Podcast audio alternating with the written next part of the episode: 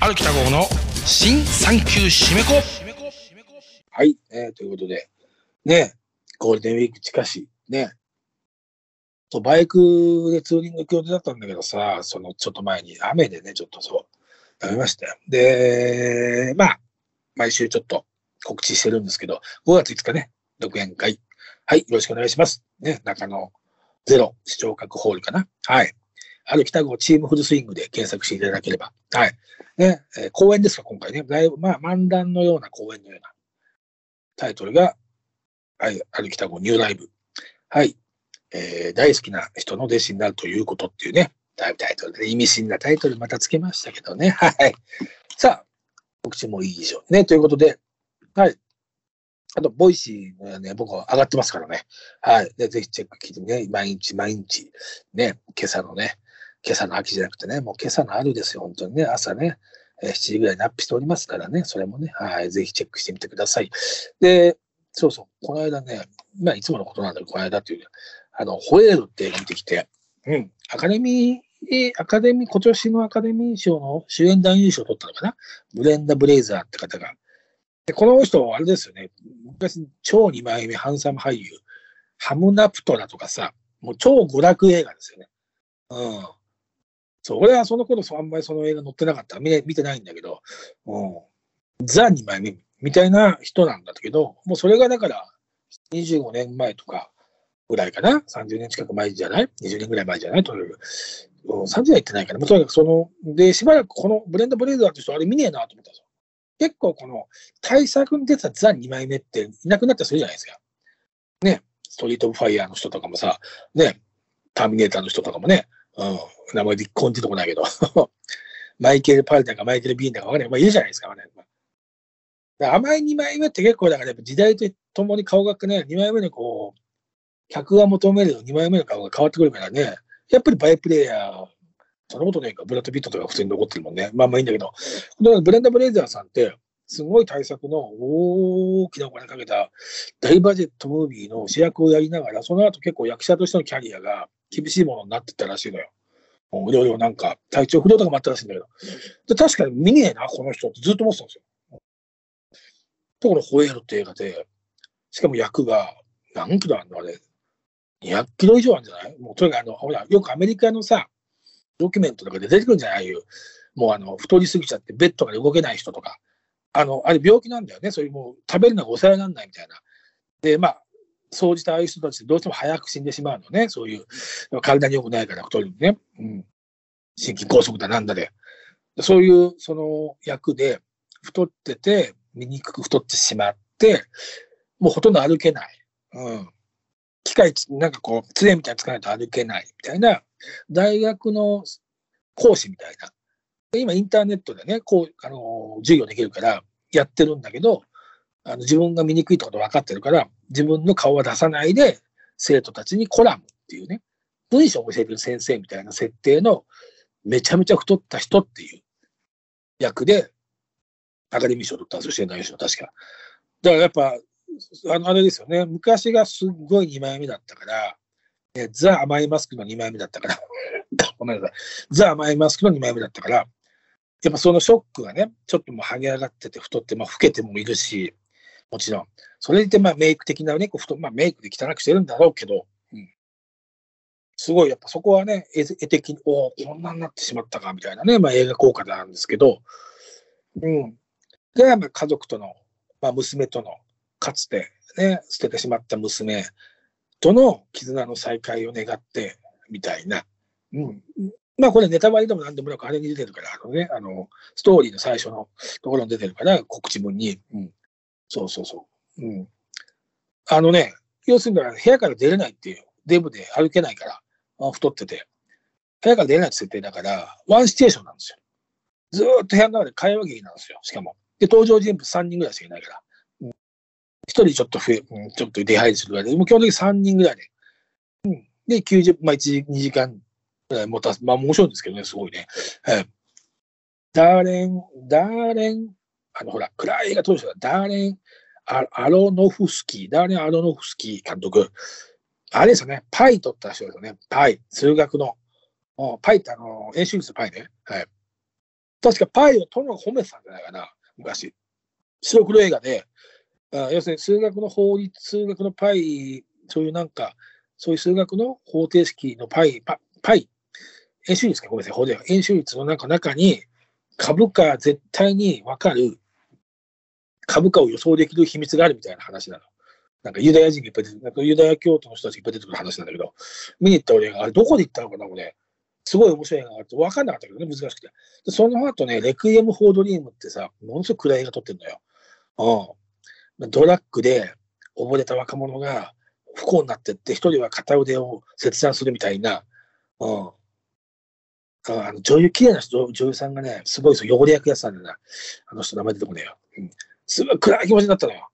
うわ、嫌だなと思って。うん。そしたらその後、あの、レスラーってあの記録の映画撮ったりとかしてて、あ、こういう映画を撮るんだ、みたいな。うん。とか、あれじゃないかな。あれも撮ってんじゃないかな。ナタリー・ポートマンがのバレエのやつ。ね。あの、ナタリー・ポートマンがオナニーとかするやつ。うん、来た。ごめんね。絞んでたんで。まあいいんだけど。そうそうそう。また、ダーネア・アフロノスキー監督の最新作のホエール。うん。よかったですね。なぜこのホエホエール、要するにだからクジラでしょ？単純にね。そのなぜクジラかっていうことも、うん、気になってたし、うん。それがバーンと最初に出てくるんですよね。クジラの意味がね。それの伏線の、なるほどなっていうのもあるし。まあ、あとやっぱワンシチュエーションでね、こうもう、シナリオの台本の妙というか、そこの楽しみが、うん、あるし、でね、キーになってくるのはね、アジア人の女性なんですけど、その主人公をね、介護する、太ったね、ブレンダ・ブレイザーを献身的に介護するっていうアジア人の女性が出てて、ああ、やっぱここにもアジア人出てきてるんだっていうね。すごいね、アカデミー賞作品に、今年はね、ね、だってる、あの、ほら、ね、えー、え、えー、エペプだっけあのね、全く名前出てこない。アジア人だらけの映画ね。そうそうそう。すごいね。まあでもだから何年か前にアカデミー賞がもう、あれでしょもう白人だけじゃダメだよってことになって非難も浴びたし、黒人も少ないしってことで多種多様性ってことでどんどんどんどん海外の、そうそうそう、非白人の人たちにも賞をノミネートしましょうみたいな、なってったんでしょ？この4、5年前に。確か。ね。うん。そうそうそう。よかったですよ。あの、もう多分終わっちゃったかな。はい。あの、真面目な映画だけど、あの身につまされるというか、私独身ですから、いろいろとね、家族のことで考えちゃいますから。素晴らしかったですね、ホエール。はい。あの、やっぱり汚れ、まあこういう役はやっぱアカデミー賞取りやすいんだろうなっていうのもありますよね。やっぱりどうしても、何かこう、しょうん、障害があったりとか、こう、太っていた、なんかそういうハンディキャップがある役ってやっぱ取るじゃない。ね。もう、もうデータが出てますから。うん。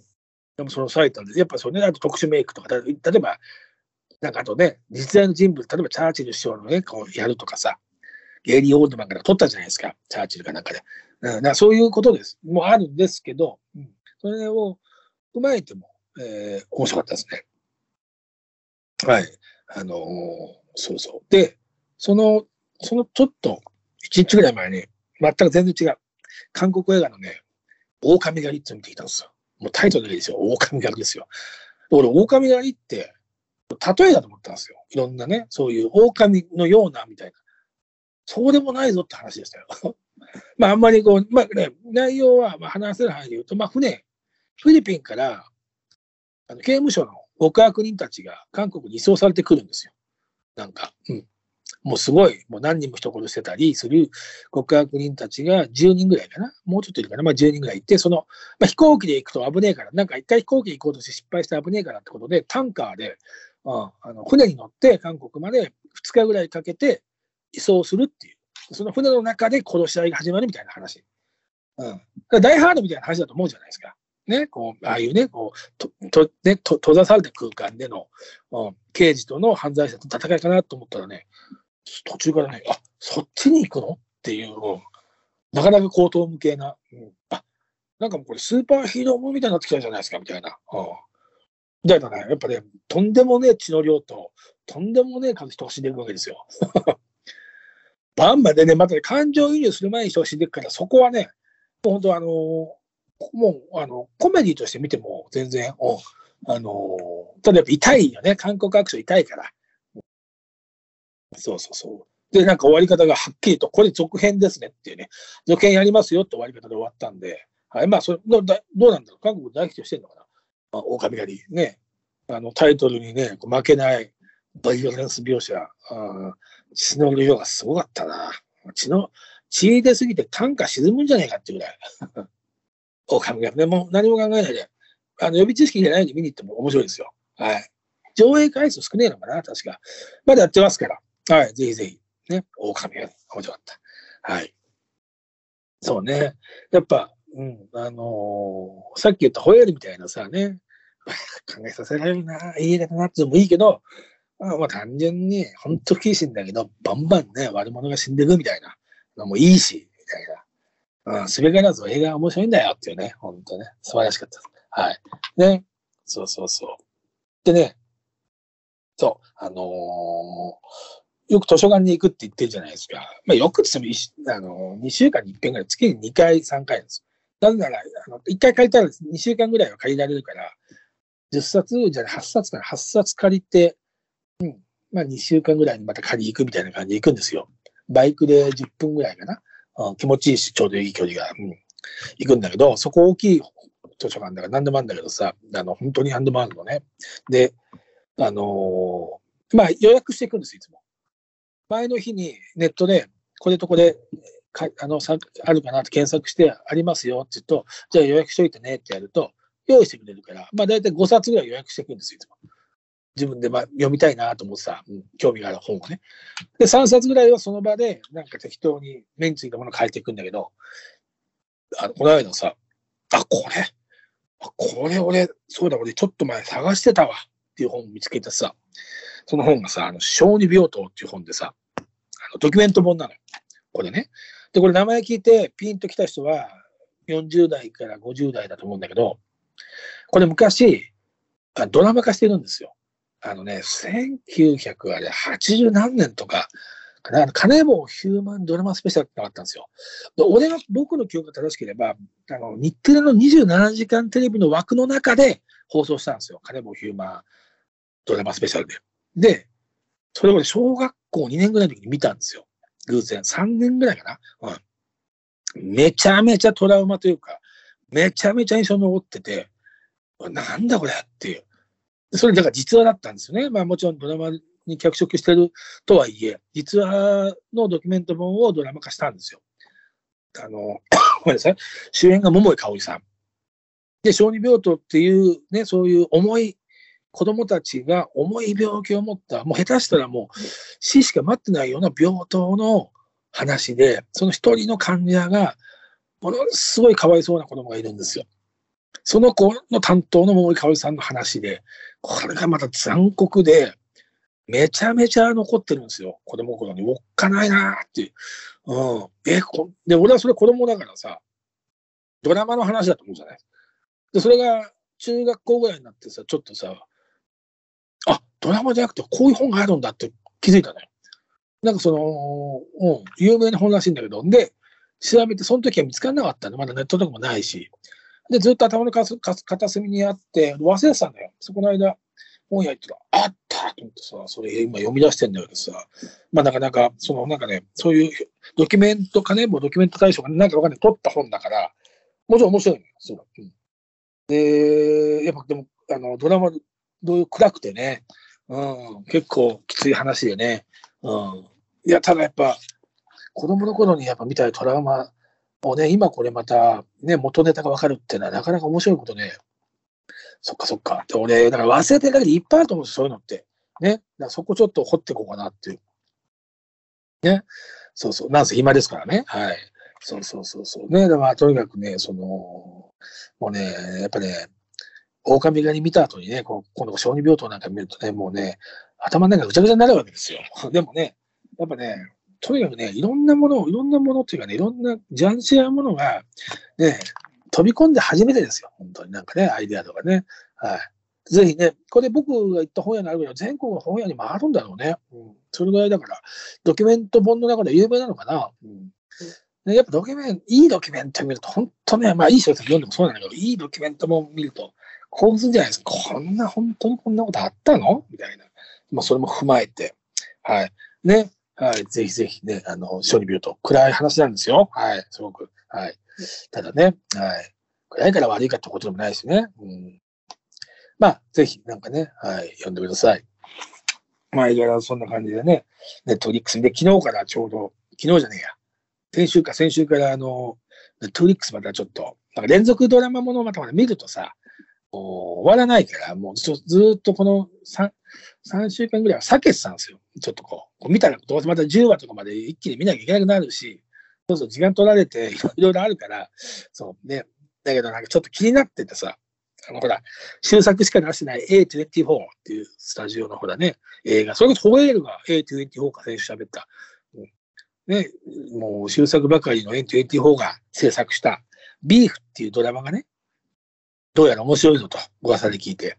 で、しかもどうやら韓国人が主役で、要するにアジア、アメリカの、アメリカに住むアジア系、韓国系の人たちの話だよと。ああ、面白そうじゃない。で、しかも主役が、あのあの人ですよ。あの、サーチとか出てたさ。うん。そうそうそう。もうあの今売れっ子の韓国人俳優ね。名前出てこないけど。うん。あのそうノープか、ノープとか出てたさ。そうそう。あ、これいいじゃないと思って、ちょっと読み、見出したのよ。3話ぐらいでやめようかな。そしたらもう全然止まんなくて、もう一気に7話ぐらいまで見ちゃって。ああ、ちょっと前に。で、今ちょっと止めてますけどね。これはもうこれ以上また進んだらまた時間取らない。もしなんかレアな話なんですよ。あの、要するに、まあね、アメリカ、どこだろう、あれ場所って。まあ、とにかくアメリカの住んでる韓国系。ね、親を韓国に残して、兄弟でアメリカで、まあ、一肌あげたいと。ああ金を稼いで親をね、アメリカに呼びたいなっていう主人公の男の子がいて、青年がいてね、40ぐらいかな。うん、で、ある日、なんか駐車場で、あのースーパーマーケットの帰りにね、うん、買い物した帰りにす、えー駐車場で白い高級車、明らかに金持ちが乗ってる白い、あれなんだろう、あれ、あれ BMW だかな、うん、ベンツだか BMW、ベンツか、ベンツの四駆、うん、白い四駆、まあ金持ちが乗ってそうな。でその本人は全然お金がないからね、主人公はね、トライ汚いトラック乗ってんだけど、ちょっとぶつかりそうになるんですよ、駐車場で。で、なんだよって、危ねえなって、向こうが危ねえな、お前なんだよってなるじゃない、その主人公が。そしたら、その白い SUV 乗ってる。金持ちの四駆乗ってる。おばちゃんが、中指を立てて、要するにファックポーズして去ってったんですよ。で、頭くたつ追っかけて、ちょっとしたカーチェイスになって揉めるっていう、そっから話が始まってるんですけど、そんな些細なことからこんなことになっていくみたいな。うん。で、辛い言葉こきるんですよ、この主人公に。うん。まあ、それも踏まえて、うん。ビーフ。そう。で、なんか、ビーフ面白いなと思って検索してて、ツイッターとかで見てたら、東野さんも、東野幸治さんもビーフ見たけど、面白かった。1話だけしか見てないけど、面白かった見て、あ、やっぱ、みんなもう、やっぱね、A24 の気づいてんだっていう。今、絶賛配信中ですから。はい。で、配信といえばね、アベマプライムでね、竹市場も配信ですから。はい。皆さん見てください。ね。はい。もう配信があるわね、映画館にも行かなきゃいけないわ。もう、図書館にも行かなきゃいけないわ。もう、体一個じゃ足んないですよ、本当に。ね、本当に。いいね。うん好きなものたくさん見れる。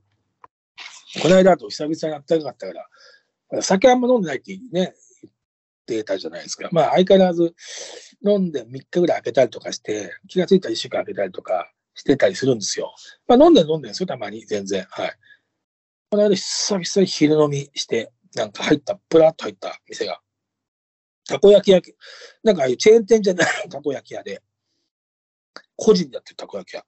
あんまないでしょ？そこの、なんか、居酒屋スペースがあって、飲めるスペースがあって、お客さん2人ぐらいしかいなかったから。たこ焼き2つから販売してたから、あ、これいいなって。たこ焼きね、6個食うのはしんどいから、たこ焼き2つで、じゃあちょっとハイボールでも飲もうかな、なんつって3杯ぐらい飲んで、ファーっと出てきたんですけど、やっぱ昼間から酒飲むと楽しいね。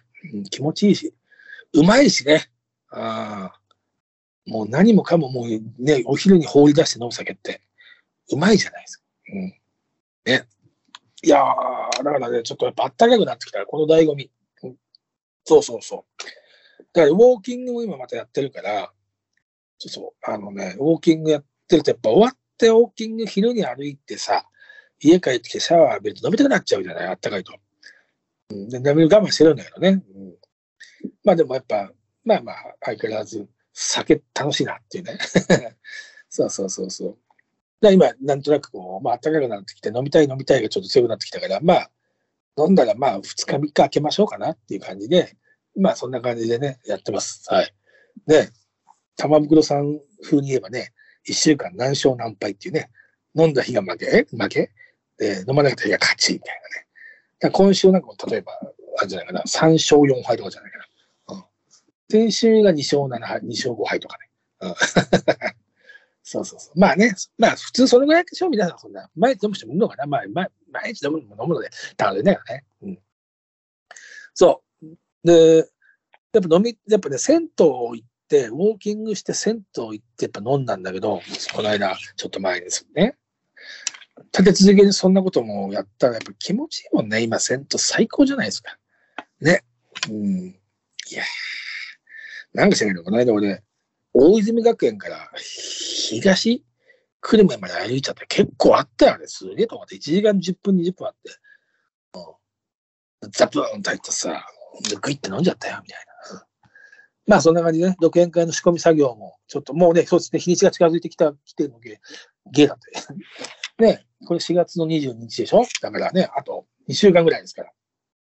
2週間ぐらいですか、2週間ぐらい、2週間でいいのか。はい。ぜひ皆さんね、あのー頼みますよ。はい。来てほしいなちょっとね、新しい試みというか、新しいやり方をするつもりというか、面白いのももちろん、面白話もいたしますが、はい。それだけじゃ物足りないお年頃ですからね。はい。50歳ですから、ちょっとね、試み、はい。まさに公演のような試みも心がけるというか、やりますんで、はい。ということで、はい。ね、5月5日お待ちしております。また来週。